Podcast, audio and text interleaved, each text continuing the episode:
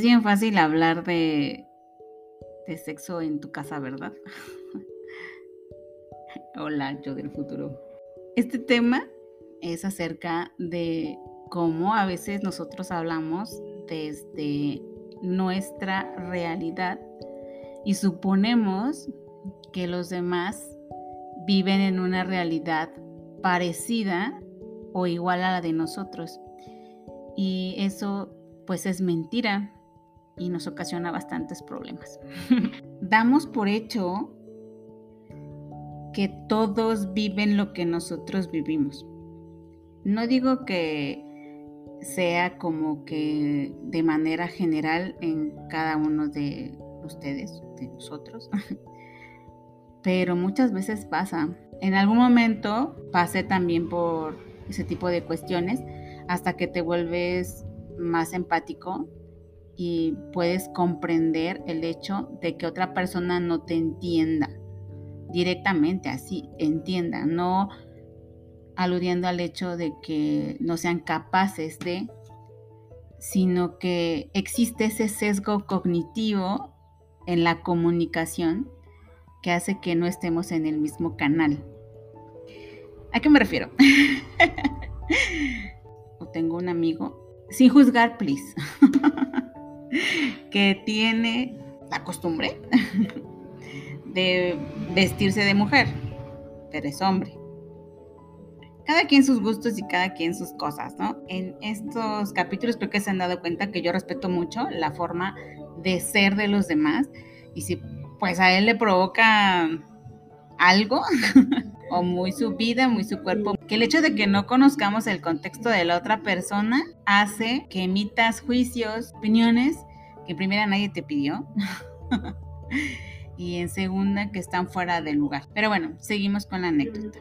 Mi amigo se vistió así de mujer bien súper sexy. Iba pasando por, por las calles, iba caminando y pues su experiencia fue muy padre. Yo le pregunté que cómo se había sentido.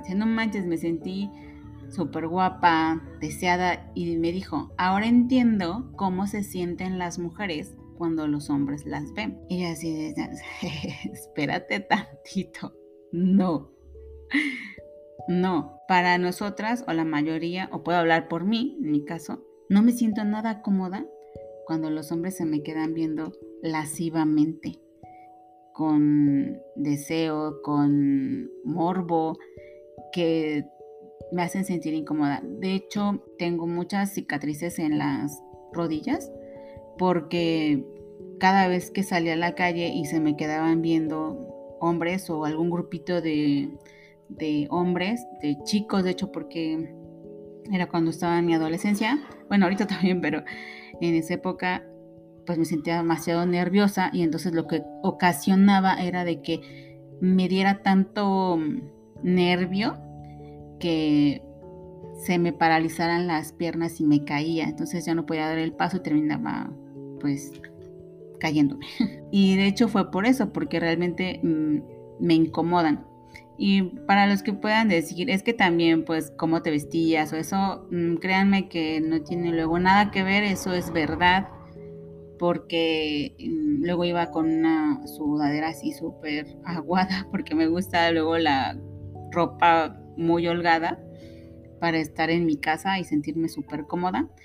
Y aún así lo hacían. Entonces eso no.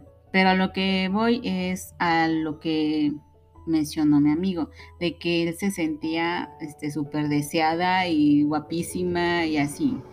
Y a él le gustó. Entonces le digo, es que eso ocasiona muchísimos malos entendidos, porque para él esa experiencia fue muy buena, o sea, lo hizo sentir o la hizo sentir muy bien y a mí no.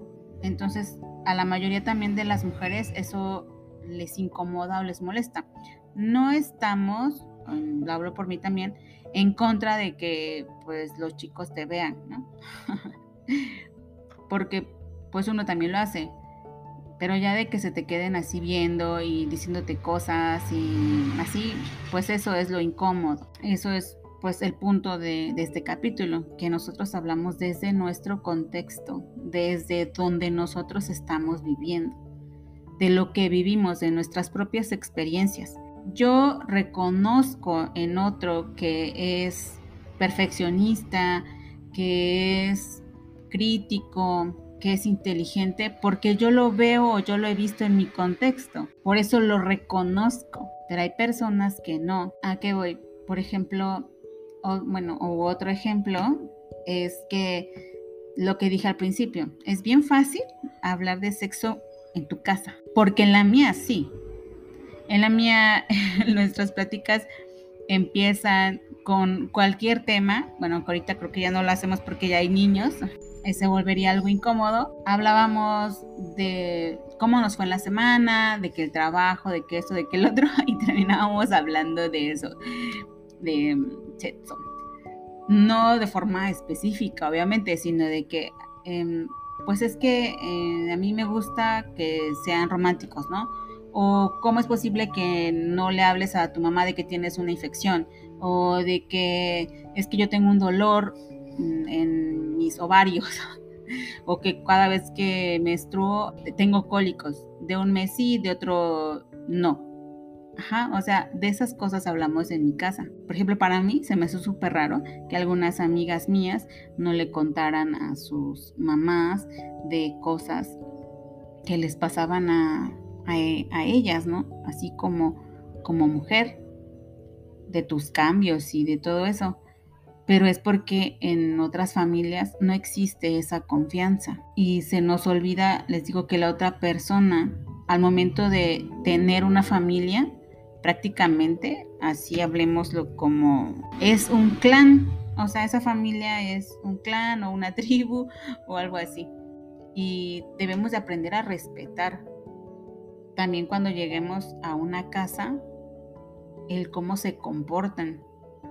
No podemos llegar con nuestro contexto a otro lado porque podemos ofender. Eso evita también que tú critiques de manera no constructiva a otras personas porque no sabemos cómo fueron criados, cómo se desenvuelven dentro de lo que nosotros llamamos normal, que realmente no existe algo como tal normal. Lo catalogamos o es un concepto creado por la sociedad, lo normal, lo bueno y lo malo también, pero eso es para otra plática.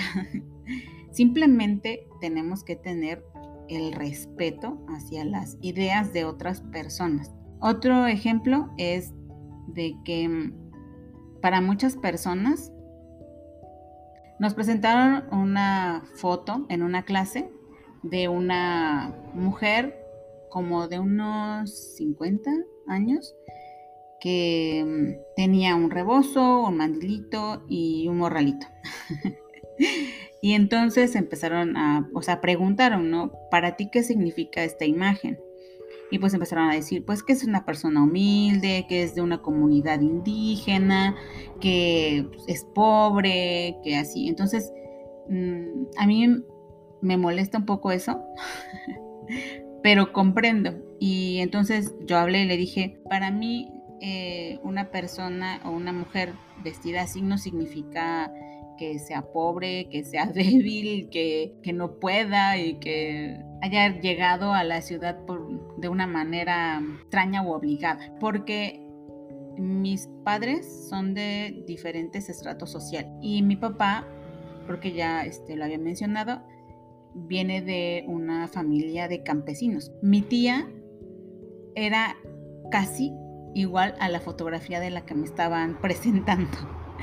Y mi tía es súper fuerte, es una de las mujeres más sabias que conozco. Trabaja muchísimo y debido a eso pues tiene su casita, tiene sus mueblecitos, mm, sus cosas y es una mujer que a lo largo de toda su vida lo único que puede es dar, pero tampoco es como alguien que se deje. Tiene sus ideas muy firmes. Entonces, para mí no representaba nada de lo que estaban diciendo, pero es mi contexto y hay que pues respetarlo, no como generalizar todo.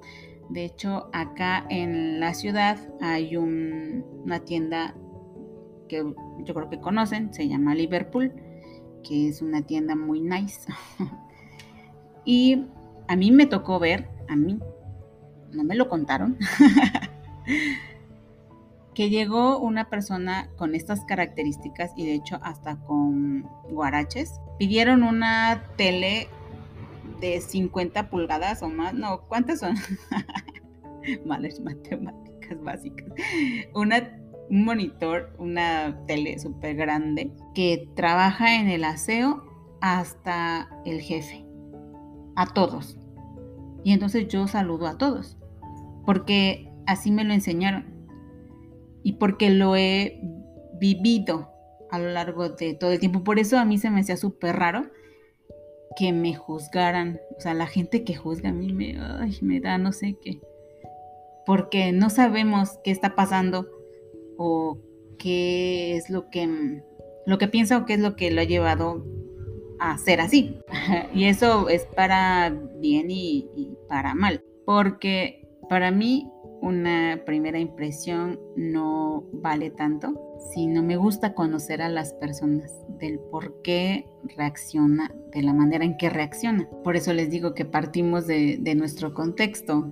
Lo mencionaba más o menos en un capítulo anterior donde decía que pues para mí el darte de mi comida, lo que a mí más me gusta es una muestra de amor y para la otra persona puede decir que le estoy compartiendo mis obras, porque estamos en diferente contexto. Hay que aprender de otros contextos, conocer a la persona si es que te, te importa, porque si estamos aferrados a nuestro contexto no podemos crecer como persona, no podemos avanzar. Y una frase que me dijo mi hermana, que también para mí es una una mujer muy sabia, mm, me dijo, el autoconocimiento es el camino a la espiritualidad.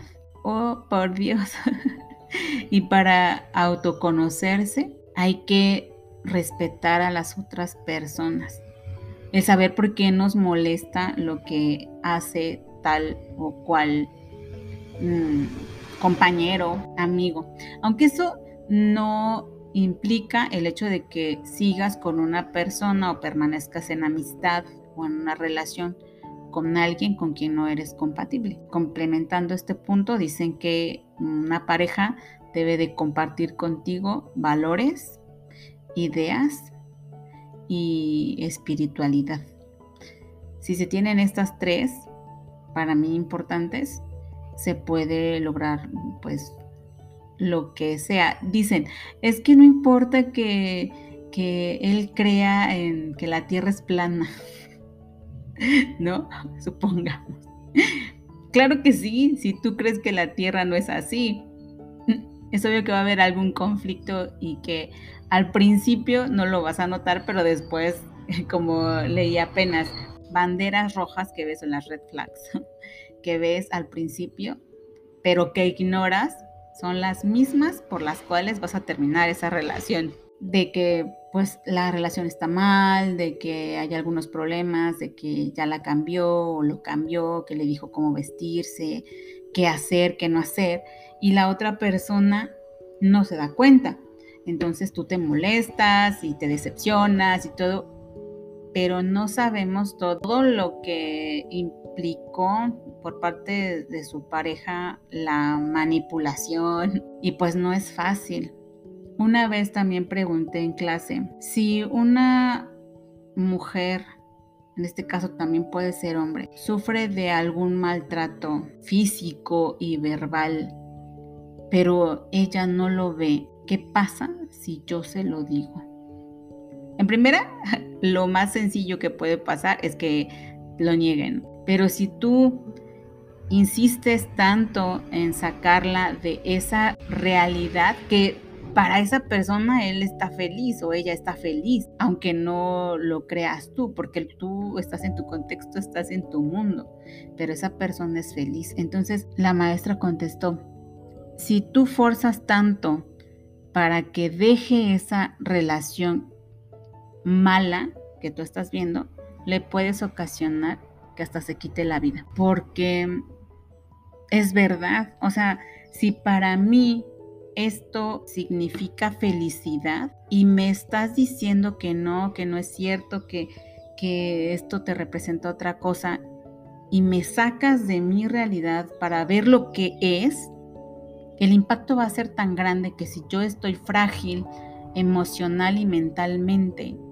tal vez no lo pueda soportar y termine quitándome la vida. Entonces, no hay que forzar a que vean lo que nosotros vemos sin antes explicar el por qué lo vemos así. Porque a veces dicen, no, es que no estoy de acuerdo contigo. Ajá, ¿por qué no estás de acuerdo conmigo? Explícame, porque a lo mejor pues yo estoy viendo las cosas de una manera que tú no. Pongámonos en ese canal. Podrás decir, es que no todos quieren. Pues ni modo, o sea, si estos no quieren y no están en contacto directo conmigo dentro de mi círculo principal de amistades, creo que la vida u otro se lo va a, enseñar. Pero si está dentro de mi contexto, es un amigo, es alguien que yo conozco, que quiero, sí se podrá dar el diálogo. No hay que juzgar, porque lo he escuchado mucho, que dicen, es que yo no lo haría. Entonces les digo, ¿quién? Yo no lo haría. ¿Quién? Yo no lo haría. Exactamente. Tú. Tú no lo harías. Pero no sabemos, ella o él, por qué lo está haciendo. Y si lo quieres o la quieres, pues habla con esta persona para ver qué es lo que está lo que está pasando. Si estamos en una conversación, si queremos que eso funcione. También nosotros como que dar la confianza para que la otra persona pueda pues decirnos algo o dentro de la conversación intentar llegar a un punto no solamente divagar el hecho de, de convivir con las personas te ayuda a ver mundos distintos eso es bonito yo diciendo esto cuando eh, tengo muy pocos amigos, pero los que tengo sí me gusta mucho intercambiar ideas y que me muestre la maravilla de su mundo. Y, quería compartir esa parte del contexto. Eh, muchos de los malos entendidos de verdad son porque tenemos diferentes contextos y esto concluye en eso de que pues la gente habla de lo que el corazón tiene Así de fácil. Pero para saber qué es lo que el corazón tiene hay que conocer el contexto. Así es, pequeños. Quería compartir esto porque últimamente ha eh, pasado en, en mi país, en el mundo, muchas cosas y malos entendidos porque no estamos abriendo nuestra mente al contexto de la otra persona y se podrían evitar tantos conflictos, tantos malos entendidos, tantas relaciones fallidas, de amistad, de hermandad, de todo. Así es. Mm, bueno, pues eso es todo.